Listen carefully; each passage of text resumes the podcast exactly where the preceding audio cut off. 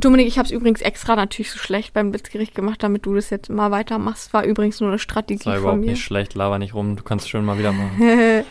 So, ich muss schon wieder über mich so lachen. Okay. geht schon. Ja. Ist doch was geworden, hört, hört sich doch gut an. Okay.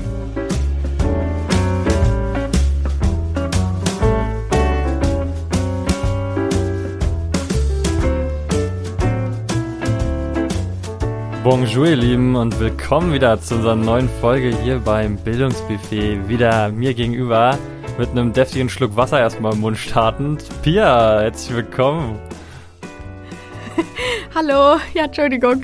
Ich habe noch so ein leichtes Räuspern gespürt Ja, vorher. noch ein bisschen Öl auf die Stimmbänder. Ähm, Genau. Ja, herzlich willkommen auch von mir wieder, von Dominik hier beim Bildungsbuffet. Wir hatten ja in der letzten Folge gerade erst noch über Chancen gesprochen und wie sie dann auch in der Schule ja erzeugt werden können, aber überhaupt wie es um Schule und Chancengerechtigkeit steht und äh, uns dahingehend mal darüber unterhalten, inwiefern Schule dafür verantwortlich ist, Chancenungerechtigkeit zu produzieren oder auch zu befördern und kam natürlich irgendwie in unserer Diskussion auch ein bisschen zu dem Schluss, äh, dass eben Schule nicht unbedingt die Ursache ist, aber eben doch auch irgendwie der Ort, an dem sie weiter gefördert wird, wenn man nicht drauf aufpasst.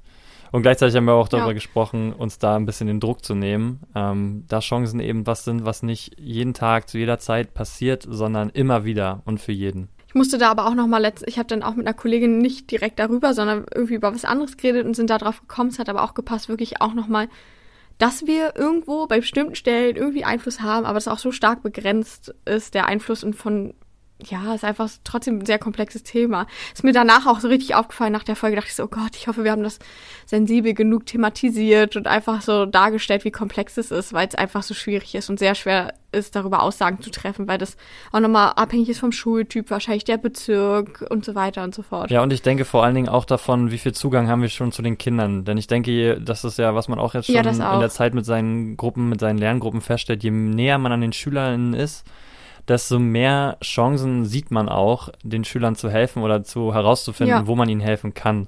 Interessanterweise muss ich Ja. eine Sache noch korrigieren, das ist ja schon fast so ein bisschen Shame on me hier. Ich hatte zur Debatte gestellt, ob Schulen überhaupt in Grundschulbereichen eine Ganztagsschule haben. Dabei ist das, glaube ich, tatsächlich gängiger sogar in Grundschulen, dass die ein Ganztagsschulkonzept haben. Ja, also peinlich, peinlich. Uh-oh. Aber ey, wir lernen ja auch noch in diesem Shame Podcast. Wir sind heute wieder mit einem neuen Thema am Start. Und wir haben diese Woche einen neuen Gast in unserem Podcast. Nachdem ja bereits Hani als Schulhelferin schon bei uns war, haben wir heute einen wieder für uns besonderen Gast, den wir so aus unserer Uni-Zeit sehr, sehr gut kennen, mit äh, befreundet sind und der aber einen Schritt im Referendariat gegangen sind, den wir beide nicht gegangen sind. Und wir begrüßen ganz herzlich Nils hier heute beim Podcast. Hallo Nils. Hi, schön da zu sein bei euch. Ja, Nils, Mensch. Hallo Nils. Was hast du uns voraus? Du bist im Personalrat der GIW für die LehramtsanwärterInnen und bist da sozusagen hineingewählt worden. Die GIW ist nämlich die Gewerkschaft für Erziehung und Wissenschaft. Und ja, wir haben dich heute dazu eingeladen, denn die GIW ist sehr bekannt dafür, beziehungsweise zumindest unter ähm, Lehrkräften sehr bekannt dafür, dass sie sich eben auch sehr für diese einsetzt. Und ja, vielleicht erstmal von dir. Ähm, du bist auch im Referendariat. Für welche Fächer? Äh, wir teilen das gleiche Schicksal oder das gleiche Glück, kannst du überlegen. Ähm, Geschichte und Sport, schöne Fächer, muss ich sagen, schön abwechslungsreich. Die gute alte Kombi Sport äh, und Geschichte, die seltener heute zu finden ist, als sie noch damals vielleicht der Fall war. Und ja, du bist halt den Schritt in die GEW gegangen. Nils, du hast uns das irgendwann geschrieben, ne? Äh, dass du jetzt Mitglied der GEW bist. Sagt man Mitglied in der GEW? Ja, sagt man Sagt man genau. das so? Genau, sagt man. Okay.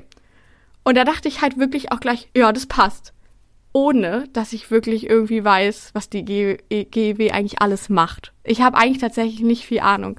Wir haben am Anfang des äh, Referendariats, hat sich jemand vorgestellt von der GEW, total freundlich und lieb. Ich hatte gleich das Gefühl, da ist, wüsste, wusste man, da ist jemand, da kann man sich hinwenden, wenn was ist. Aber so richtig weiß ich eigentlich gar nicht, was macht denn die GEW für Lehramtsleute oder gerade vielleicht aktuell spannend für uns Refis. Fangen wir vom Großen zum Kleinen an. Die GW ist erstmal der, der große Deckmantel für uns alle, was unsere Rahmenbedingungen schafft, die für uns Referendarinnen und Referendare speziell und auch für alle Kolleginnen und Kollegen im Bildungsbereich, also sei es die von den Erziehern angefangen, über die Hochschulen, über die Schulen, ähm, in allen Bereichen sich dafür einsetzt, dass gute Arbeitsbedingungen gerade im Bildungsbereich geschaffen werden und auch darüber nachgedacht wird, wie man sie verbessern kann jeweils. Ähm, ich persönlich bin in die GW eingetreten, das war vor drei Jahren. Da waren wir im Praxissemester alle zu dritt und da habe ich das erstmal mitbekommen, dass in Berlin super große Tarifverhandlungen für die Lehrerinnen und Lehrer geführt mhm. wurden. Ähm, und da ging es auch darum, dass Berlin gesagt hat, hey, pass mal auf, wir wollen die Grundschullehrerinnen und Grundschullehrer und die Oberschullehrerinnen und Lehrer gleich bezahlen, über den Ansatz zu gehen, um einfach da zu sagen, das ist gleichwertig. Grundschullehrer sind gleichwertig wie Oberschullehrer und haben auch das gleiche Geld, äh, Geld und auch Gehalt und auch die Anerkennung verdient. Gehen wir über so eine Sachen bis hin zu besseren Arbeitsbedingungen an Schulen. Gerade ist das ganz große Thema kleinere Klassen. Ähm, gerade nach der, nach der Pandemiesituation, wo wir viel gesehen haben oder wo viele Kollegen gesehen haben, den Vorteil von, von, ähm, von Teilungsklassen, wie, wie effektiv man da doch arbeiten kann mit den, mit den Schülerinnen und Schülern, ähm, um das jetzt anzuleiern als nächsten großen Punkt. Ähm, aber fangen wir auch für uns äh, Referendarinnen und Referendare an zu sagen, dass letztendlich wir in die Schule starten und auch gute Bedingungen verdient haben, und zwar alle, egal an welcher Schule wir starten, dass wir einen Mentor verdient haben an der Schule, dass wir verdient haben, in den Seminaren ungefähr gleichen Workload zu haben. Es kann nicht sein, dass jemand im äh, Spanisch-Seminar zum Beispiel ein riesengroßes Pensum hat als jemand im äh, Lateinseminar. Das passt einfach nicht. Das wäre unfair. Mhm. Und genauso geht es auch darum, ähm, zu gucken, dass wir einfach erstmal gut versichert sind. Das fängt ganz blöd an, sozusagen. Auch uns kann es schon gelingen oder ja. passieren, dass wir, dass wir einen Rechtsfall kriegen an der Schule, der unseren Unterricht betrifft. Und da ist einfach die GW da und und berät uns äh, über Rechtsstreitigkeiten oder auch es gibt äh, Leute wie mich, die, die wissen, dass sie sehr schusselig sind, sehr ähm, auf ihre Sachen aufpassen müssen und ähm, ja, wenn man in der GW ist, hat man auch automatisch eine Schlüsselversicherung für ähm, den Schulschlüssel zum Beispiel. Okay, der, da hast du jetzt der mir noch nicht abhanden gekommen ist, das möchte ich ganz kurz an der Stelle sagen. Das ist ganz ja, ja, ja, ja. Aber wenn, dann wird es teuer. Hat sich schon gelohnt. Ähm, ja, Allerdings krass. auch ja, so, eine, so, eine, Kleinigkeiten sozusagen vom Großen zum Kleinen zu kommen, was mich persönlich ähm, betrifft und wie es mir helfen ja, kann. Mit den Arbeitsbedingungen, das ist ja wirklich das, das Thema schlechthin, oder? Also ich glaube, das ist irgendwie was, was auch wahrscheinlich sehr lange Thema bleiben wird. Wahrscheinlich auch was, was man leider nie, wo man nie den perfekten Zustand erreichen wird. Vor allem, ich musste auch gerade so dran denken, ne, in der aktuellen Lage jetzt mit den äh, ganzen neuen Flüchtlingen, wenn man das jetzt hier so kurz ansprechen kann, wird sich auch zeigen, du hast von kleineren Klassen gesprochen, da ist ja auch eine neue Herausforderung, die man dann berücksichtigen muss. So, wenn jetzt noch mehr Kinder dazukommen, lässt sich das erstmal nicht wieder umsetzen mit den äh, kleineren Klassen. Und es ist ja, es wandelt sich ja alles die ganze Zeit, deswegen stelle ich es mir sehr herausfordernd vor, aber finde es auch einfach schön zu wissen, dass da halt eben eine Gewerkschaft ist, die versucht, dort die Bedingungen besser zu machen. Jetzt hast du schon angesprochen mit dem Schlüssel. Was gibt es denn noch irgendwie was, wovon man profitiert? Allgemein zahlt man erstmal als, als Referendar einen relativ geringen Beitrag, der, glaube ich, aktuell bei 4 oder, oder 8 Euro im Monat liegt und halt sozusagen hat eine Berufs- äh, drin, sozusagen für deinen Lehrerberuf und halt diese Schlüsselversicherung erstmal äh, ist mit drin und halt äh, Beratung. Auch Beratung über ganz vielen Fällen sei es um schulische Angelegenheiten oder vergünstigte Zugänge, ne? Auch wie jetzt in dem Fall mit dem Erste-Hilfe-Kurs, ne? Genau, teilweise genau, genau sowas, ja. was du gerade ansprichst, genau, oder auch einfach allgemeine Fortbildungen ähm, im Bildungsbereich, was die GW auch anbildet, anbietet, anbietet nicht, äh, anbildet, genau. Und sagen wir mal so, es, es, es ist sehr viel im Hintergrund, was passiert, worauf man aber mhm. zugreifen kann. Sie ist nicht so weit im Vordergrund, ähm, das sind mehr Sachen, die im Hintergrund passieren. Aber wenn man die GEW mal so charakterisieren will, ne, aus meiner Perspektive von außen, ich meine, ich bin selber auch Mitglied in der GEW, ähm, die GEW muss schon äh, sozusagen viele Risse mit ihren Pflastern bestücken. Ja, also wenn man jetzt zum Beispiel mal daran denkt, in Berlin ist immer noch die große Diskrepanz zwischen wir sind verbeamtet, aber das eben auch nur während des Refs und danach nicht mehr. Auch da ist die GEW schon seit Jahren am äh, Beraten auch, wie man mit dieser Phase umgeht. So kommt es einem doch immer vor, dass die GW eigentlich auch so zwischen Referendariat und Lehramtsdasein und dem Bildungssenat eigentlich immer so ein bisschen der die dritte Komponente ist, die irgendwie an diesem Bildungssystem mitwirkt. Wir formulieren den Satz mal um mit Rissen und Pflaster. Ich glaube, die GW ist eher die Instanz, die den Finger in die Risse, in die Wunden reinlegt und okay. auf, mhm. auf, äh, auf, auf Missstände aufmerksam macht. Formulieren es mal so um und dann, wie gesagt, als als geballte Instanz vom, vom gesamten Personal Anliegen an den Senat trägt, um sozusagen als, als große Gewerkschaft aufzutreten, um Probleme anzugehen und Lösungen zu finden. Okay, also es geht schon darum, dass sie sozusagen die, also auf die Probleme hinweisen, diese verdeutlichen oder die halt erstmal überhaupt ja präsent machen aber auch schon, dass sie Lösungsvorschläge bringen. Also es geht schon um die Erarbeitung von Lösungen. Definitiv. Ja, also wie kann ich kleinere Klassen schaffen? So. Definitiv als Möglichkeiten.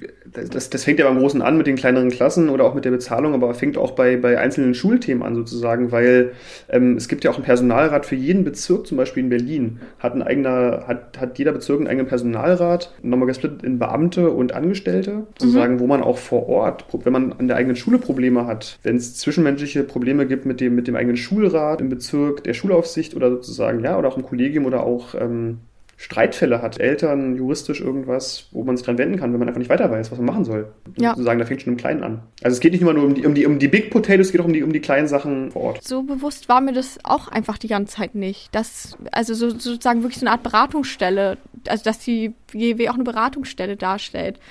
Also da, ich muss das gerade so vom Gefühl mal mit dem Sibutz vergleichen, der Schulpsychologie, dass es ja auch so was ist, wo man dann erstmal hin kann, sich beraten kann und jetzt aber für uns sozusagen die GEW und es war mir irgendwie gar nicht so bewusst, also das, da hat sich halt am Anfang jemand mal vorgestellt, ähm, aber seitdem war mir das einfach nicht mehr so klar.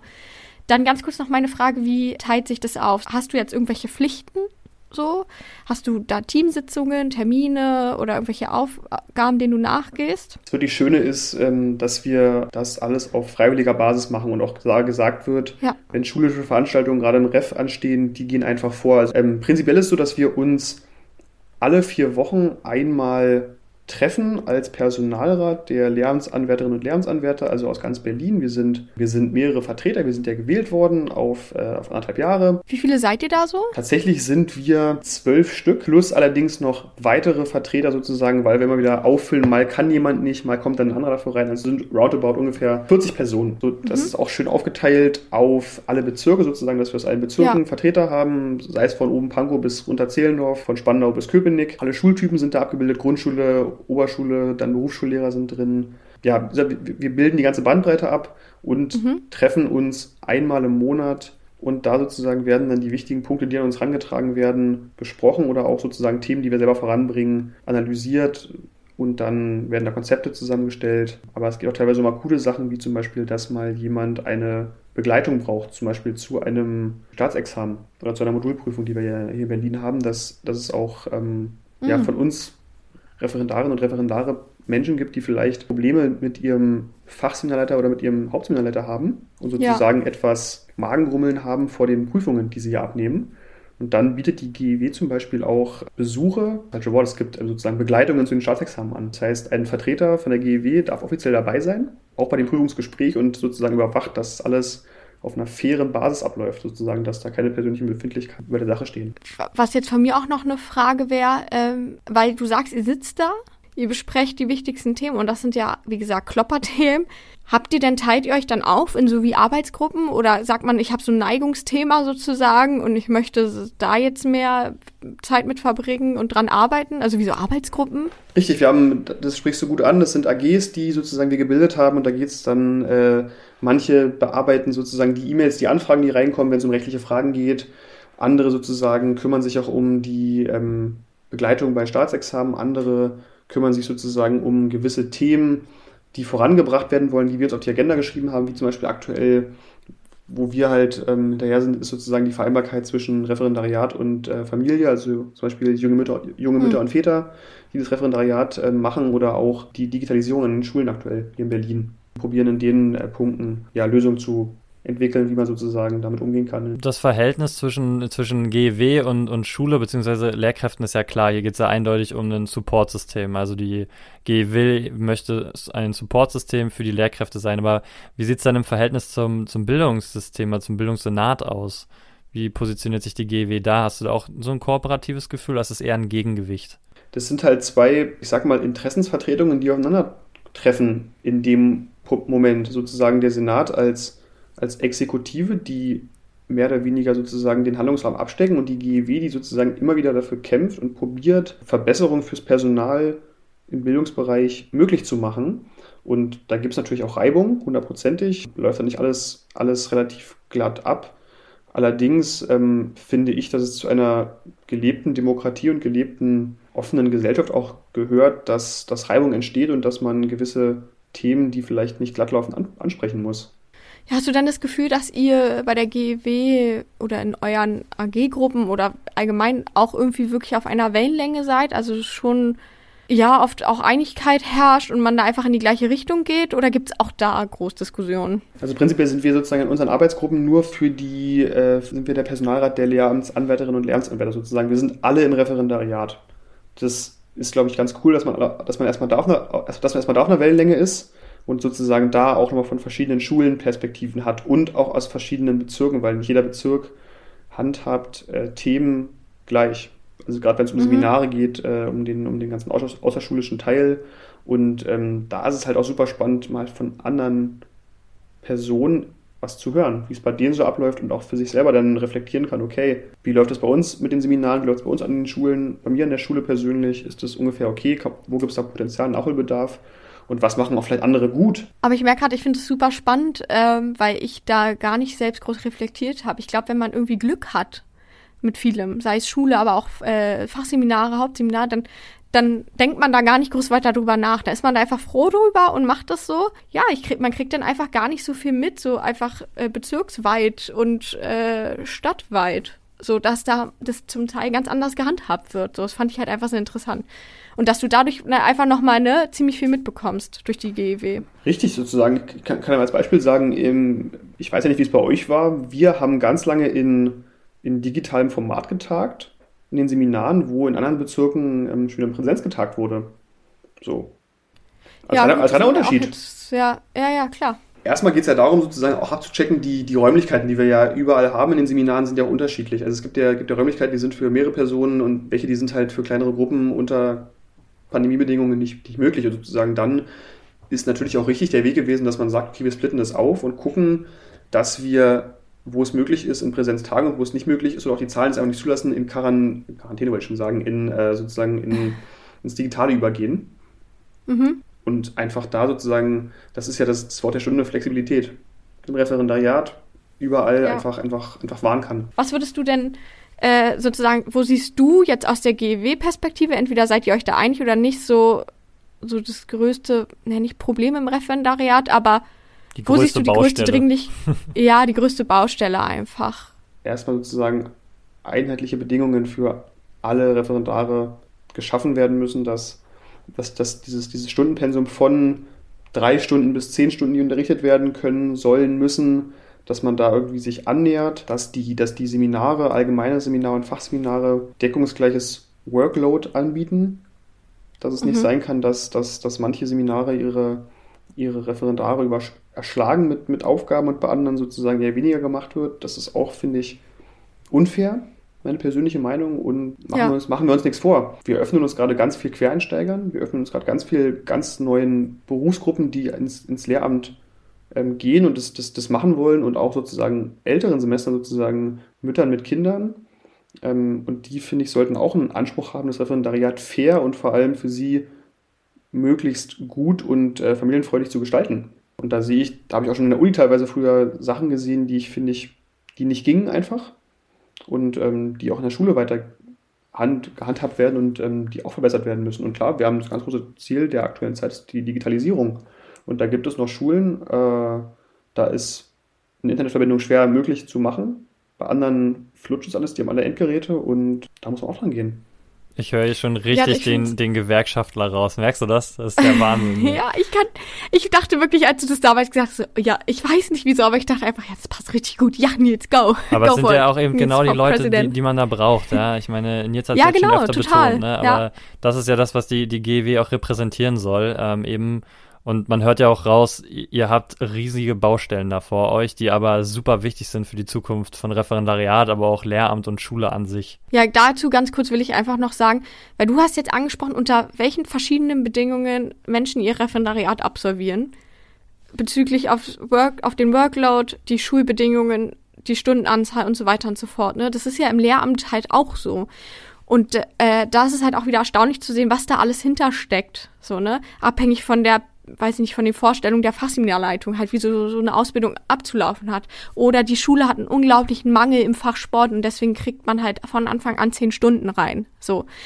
Und, und das stelle ich mir einfach sehr herausfordernd vor. Aber vielleicht nochmal zurückzukommen von dem von Dum, äh, Dominik oder einfach als allgemeine Frage. Aber hast du denn schon einfach was, das Gefühl, dass es was ist, also die GEW hat wirklich auch einen positiven Einfluss, da passiert was oder merkst du halt auch, ja, es geht halt einfach sehr kleinschrittig nur voran und manchmal ist es doch auch frustrierend. Ja, natürlich, natürlich sozusagen, wenn man Themen anpackt sozusagen und die ähm, in der großen Bürokratie ähm, des Landes einfach untergehen. Natürlich ist es dann frustrierend, wenn man, wenn man Themen anschiebt.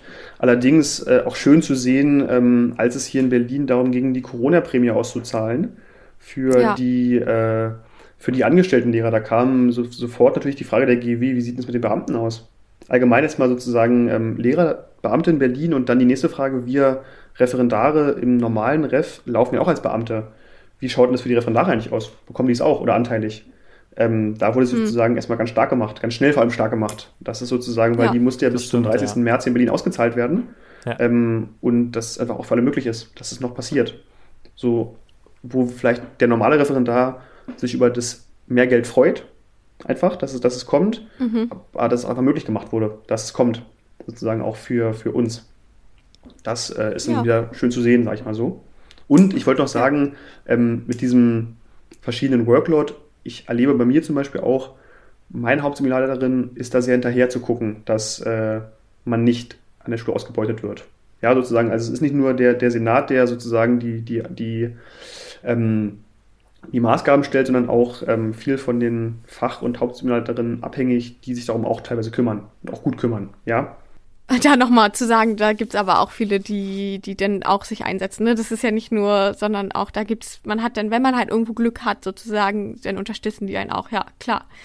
Oder auch, das, ja, natürlich, das heißt ja auch nicht gleich, wenn eine Schule halt das anders gar nicht stemmen kann und dir die zehn Stunden geben muss, dass sie nicht trotzdem versucht, dich so gut es geht, überall zu unterstützen. So, ne? Das Richtig, genau. auch mal nicht gleich aus. So.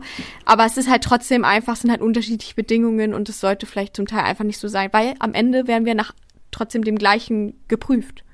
Unter den gleichen, also so Bedingungen, nach den gleichen Kriterien, ne? Ja. Also vielleicht mal noch so als Schlusswort für den Podcast heute. Ein großes Thema, was ja immer noch auf dem Tisch liegt und wo ich zumindest von meiner Schule auch weiß, dass es dazu vielleicht eventuell jetzt auch demnächst eine Versammlung gibt. Das Thema Verbeamtung wurde in Berlin wieder auf den Tisch gelegt.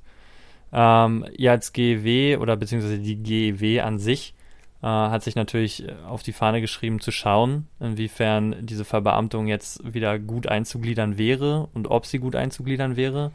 Ähm, du selbst, so aus deinen Eindrücken innen, aber auch vielleicht persönliche Position, wie sieht es damit aus? Wir, wir, wir, dürfen nie vergessen, dass wir, dass wir ähm, in Berlin lange Zeit Leute nicht verbeamtet haben.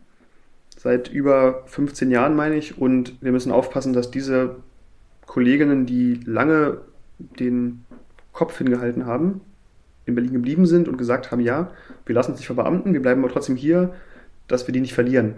Das ist ein ganz wichtiger Punkt, ähm, weil man ja gerade sagt, Verbeamtung geht nur bis zu einem gewissen Alter und bis zu einem gewissen Gesundheitszustand dass für diese Kolleginnen und Kollegen ähm, Möglichkeiten geschaffen werden, die es vielleicht nicht mehr schaffen, in die Verwaltung reinzukommen, trotzdem ähm, auf dem gleichen Level bleiben und sozusagen die nicht frustriert sind, weil sie in Berlin geblieben sind, einen Nachteil zu bekommen deswegen.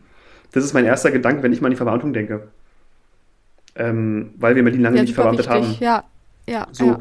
Die, äh, die andere Frage ist, die ich persönlich auch mal an euch zurückgeben möchte, ist, ich persönlich sage, die Verbeamtung löst nicht alle Probleme, weil nur weil wir jetzt in Berlin verbeamten, kriegen wir nicht automatisch mehr Lehrer und ähm, die Zahlen der Referendare steigen explosiv an.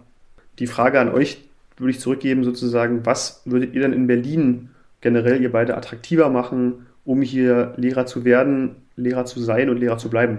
Ein ganz großes Ding, auch was ich immer wieder über Social Media und im Austausch mit Referendaren aus anderen Bundesländern mitbekomme, ist einfach nach wie vor dieser Praxisbezug ich glaube, dieses ganze Lehramtsstudium wird für LehramtsanwärterInnen interessanter, wenn sich eben auch der Ruf verbreitet, hier in Berlin ist ein praxisorientiertes Lehramtsstudium möglich, was eben einem A die Möglichkeit gibt, überhaupt frühzeitig festzustellen, ist dieser Beruf was für mich. Denn viel zu oft stelle ich auch im Referendariat fest, dass eben die Realitäten, die man in der Uni erlebt und erfährt, halt immer noch stark mit den Realitäten des wirklichen Schulalltags ineinander kollidieren, was immer wieder zu einem Problem sorgt. Und gleichzeitig eben, wir hatten ja schon mal unsere kleine Folge zu innovativen Ideen für den Unterricht. Ich glaube, es würde uns vielerlei gut tun, ähm, den Übergang von, vom Lehramtsstudium ins Referendariat zu schaffen, wenn wir eben auch schon mit den Personengruppen, die dort arbeiten, vertraut sind, wenn wir einfach schon ein Gefühl für die Abläufe in den Schulen haben und ich glaube, da, ja, Verbeamtung ist dahingehend nicht die Lösung, ähm, aber sicherlich dann halt ja. halt eben in Kom Kombination damit ein attraktives Angebot. Ich würde mich dir da auch, also dir anschließen, Dominik. Ich glaube auch, dass es ähm, auf jeden Fall für viele Personen vielleicht sehr wichtig ist und deswegen einen wichtigen Faktor darstellt für die Entscheidung, ja, bleibe ich jetzt in Berlin oder nicht. Ähm, aber du hast ja auch noch mal so genau nach Berlin gefragt, weil ich weiß nicht, ob das in vielen anderen Bundesländern auch so ist, aber es gibt ja unglaublich viele Leute allgemein, die im Studium schon aufhören, also ihr Studium abbrechen, so das Studium auf Lehramt, weil genau, es passt halt einfach, also es ist halt einfach herausfordernd, es ist oft einfach vielleicht auch zu viel, zu viel, was wir wirklich, ja, wir haben im Nachhinein, finde ich, kann man nochmal besser reflektieren, dass man doch auch vieles irgendwie jetzt gebrauchen kann und doch auch gut war, dass wir über den Tellerrand geschaut haben. Aber es müsste trotzdem einfach praxisbezogener sein. Und ich glaube, gerade in Berlin, da haben ja viele, Berlin hat ja den Ruf, ja, so Chaotenschulen und so anstrengend und brutal und so und ich glaube, man muss da einfach die Angst nehmen. Und das funktioniert auch nur, indem man irgendwie Kontakt schafft. Das funktioniert einfach nur, in, indem man vielleicht auch, aber was ich auch gut finde, immer wieder aufzeigt, wir haben ganz viele verschiedene Schultypen, so dass eigentlich irgendwie jeder oder jede auch eine Schule findet, glaube ich, wo man glücklich sein kann. Ob man auch immer einen Platz bekommt, ist es die Frage. Aber es gibt viele, wo du sagst, hey, das sind super leistungsstarke Gymnasien, auf das habe ich Lust, das brauche ich. Ich muss da wirklich Kinder haben, die super motiviert sind und dass ich total viel inhaltlich mit denen schaffen kann. Oder dann gibt es halt Schulen, wo du sagst, ah nee, da ist die pädagogische Arbeit im Vordergrund, das ist auch mal anstrengend, aber es ist immer spannend und ich mag das einfach sehr da liegen meine Stärken, dass ich ein geduldiger Mensch bin. Und ich finde, das muss noch klarer werden. Weil wir sprechen immer nur von Jahr später an der Schule und irgendwie, was wir dafür alles anscheinend können müssen. Aber wiederum wissen wir nicht, was Schule wirklich bedeutet. Und gleichzeitig hat man auch so einen Druck. Ich glaube, dass man genau für Schule gemacht sein muss schon und das gut machen können muss. Aber am Ende ist es ja auch nochmal, wie gesagt, es gibt so verschiedene Schulen und ich glaube, man muss einfach wissen, hey, du bist vielleicht mehr so ein Lehrtyp, passt aber super zu so einer Art von Schule. Einfach, dass einem das mehr aufgezeigt wird. Die Schulen einfach eher einen positiven Stempel bekommen oder einen sozusagen Charakterstempel statt schlechte Schule, gute Schule, weiß ich nicht. Total. Ich sag mal so, ich muss bei sowas immer vielleicht an die Werbekampagnen der BVG denken. Hier gerade in Berlin, vielleicht jetzt für alle Zuhörer, die, die außerhalb von Berlin leben, sind und, und sich gerade befinden, kann man mal bei YouTube eingeben, der Berliner Verkehrsbetriebe die Werbekampagne. Total, hat es total attraktiv gemacht, in Berlin wieder mit den Öffentlichen zu ja. fahren. Einfach dieses Bild der, der Öffentlichen in Berlin total gewandelt. ja, total. Ähm, ja. Und vielleicht auch mal über sowas nachzudenken, für die Schulen in Berlin zu machen. Ja. Allgemein einfach mit Humor manches halt auch sehen. So, wenn sie von irgendwelchen Chaos-Schulen sprechen oder von super Elite-Gymnasien, ja, dann macht man es halt einfach irgendwo mit einem Berlin-Charme. Ich glaube auch, das wäre tatsächlich sehr hilfreich. Ja, genauso wie mit der BSR muss ich auch dran denken. Also, das ist ja auch super witzig, so, ne? Und es macht einfach was. So, aber dann, ja, da müssen halt auch Leute irgendwo da sein, die sich darum kümmern. Ne? Und ich weiß nicht, ob die da sind, aber die GEW ist ja da trotzdem hinterher und macht sich die Gedanken dazu, wie Schule in Berlin attraktiver sein kann. Und dafür auch hier einfach mal ein Dankeschön jetzt, das dass mal, du dich das da auch mit ein engagierst. Statement hier beim Bildungsbuffet mit Humor Probleme wieder lösen. Das finde ich gut. Ja, irgendwo, oder? Ich weiß nicht. Ich finde, da kommt man echt weit mit. Kann ich nicht anders sagen. Über das Danke, ja genau, über das Danke freuen erstmal sehr viele Kollegen von mir sich, glaube ich, auch auf jeden Fall. Und ich natürlich auch. Und ich will nur mal den Appell geben, ähm, GEW beitreten soll jetzt keine, soll jetzt keine Werbung sein, Gottes Willen. Aber doch. Tut, tut nicht weh. ähm, und das ist so ein ganz klassischer Spruch, eine ganz große allgemeine Mehrheit schafft mehr als einzelne Personen. Ähm, und ich glaube, es gibt noch viel mehr ja. Menschen, die auch Probleme, Ideen, Nöte oder auch Inspirationen bringen können und ähm, lass uns das gemeinsam machen. Das ist keine Einbahnstraße mhm. und jeder kann mitmachen. Wirklich, das ist, es kostet nichts. Oh Gott, können wir hier einfach einen Punkt setzen? Das war sehr schöne Abschlussworte. Auf jeden Fall. Ich wollte einfach so. nur nochmal eben für die, für die Leute das Statement geben. Ne? Wer sich für die GEW interessiert, der soll eben auch auf der Homepage nachgucken. Ich meine, ihr macht viel Werbung beziehungsweise ähm, Beratung ja auch schon vor dem Start und ähm, ich denke aber, viele sind sich eben gar nicht so darüber bewusst, welche Vorteile es bringen kann. Im Grunde genommen Mhm. gibt es keine Nachteile, außer dass man eben dem Referendariat 4 Euro zahlen muss. Und wer die übrig hat, tut sich auf jeden Fall nicht weh. Und ich denke, das ist nochmal vielleicht ganz wichtig zum Ende zu sagen. Nils, äh, ich mach's mal vielleicht im Namen von uns heute. Äh, Pia hat ja so ein bisschen das Interview übernommen, aber ich danke dir auf jeden Fall. Schön, dass du bei uns beim Bildungsbuffet dabei warst heute. Ich freue mich auch, Dankeschön. Man muss ja witzigerweise sagen, ich, Ja, ich sehe uns vielen immer Dank. noch so ein bisschen äh, als kleine Seminargurken aus dem Bachelor, Ja, die jetzt hier ja. über äh, diepe Geschichten aus dem Schulsystem talken. Ähm, Total aber crazy. Das ist der Lauf der Dinge, würde ich sagen. Aber ist doch auch irgendwo cool. Wir können auch stolz sein. Ist schon krass. Wir müssen irgendwann mal uns nach dem Ref zusammensetzen mit einer Apfelschorle und einem Bier irgendwo am Wasser und dann mal die letzten Jahre reflektieren und gucken, wie weit wir gekommen sind. Ein Klassentreffen, Ist genau. auch gut. Richtig, man auch richtig Nostalgie im Terminplan auf jeden Fall schon mal. Ja, genau. Sehr schön. Ja, Nils, wir haben hier so eine äh, relativ hässliche Abschiedstradition. Ähm, die hat sich irgendwie etabliert. Ja, ich meine, du bist ja, Ja, sich- eigentlich ist es ja fast dein Humor, ja, aber ähm, von dir ein schönes Abschiedswort Cringy. für den, für den Podcast, ja. Strange, weird, ähm, cringe, ja, äh, alles ist erlaubt. Habt ihr schon gehabt Ciao Kakao? Ja, natürlich. Komm, come on, Ja? bitte. Hatten wir schon, oder? Also, Komm, bitte. ja, Pia, hält er uns für einen ich Anfänger oder was? bisschen. Denkt er, wir sind Ja, ich irgendwie weiß auch nicht. oder? Keine Ahnung. Hast du eigentlich diesen Podcast auch mal gehört, ja? Also, Ja, ich fand, ich fand bisher bis Denver am besten, muss ich sagen. Hab ich mir Ja, mitgenommen. ein Klassiker, würde ich sagen. San auch- Francisco ja, hatte ich ich auch auch schon gut. echt. Ja, oder, Schüssel, oder Schüsseldorf kenne ich noch. Schüsseldorf auch schon. Aber ist vollkommen Ist schon- okay. Ist okay. Hey, Weißt du, Nils, ist nicht ist halt da muss man sich auch jeden. dran gewöhnen. Ist nicht was für jeden. Nein, auf Sagt die, jeden die Fall. sich nie verabschiedet. Außer jetzt noch mit Tschüss. Es wird, es wird in diesem Podcast nichts mehr, nachdem keiner gefragt hat mit den Verabschiedungen. Und in diesem Sinne, ich sage wieder, ähm, mach's gut, die Knuti. Und dann, ja, Au revoir. au revoir. Gute Nacht, äh, Berlin. Hm, Ja. Ist klar, Gundula Gause. Gute Nacht, Berlin. Ah, bis nächste Woche. Tschüss.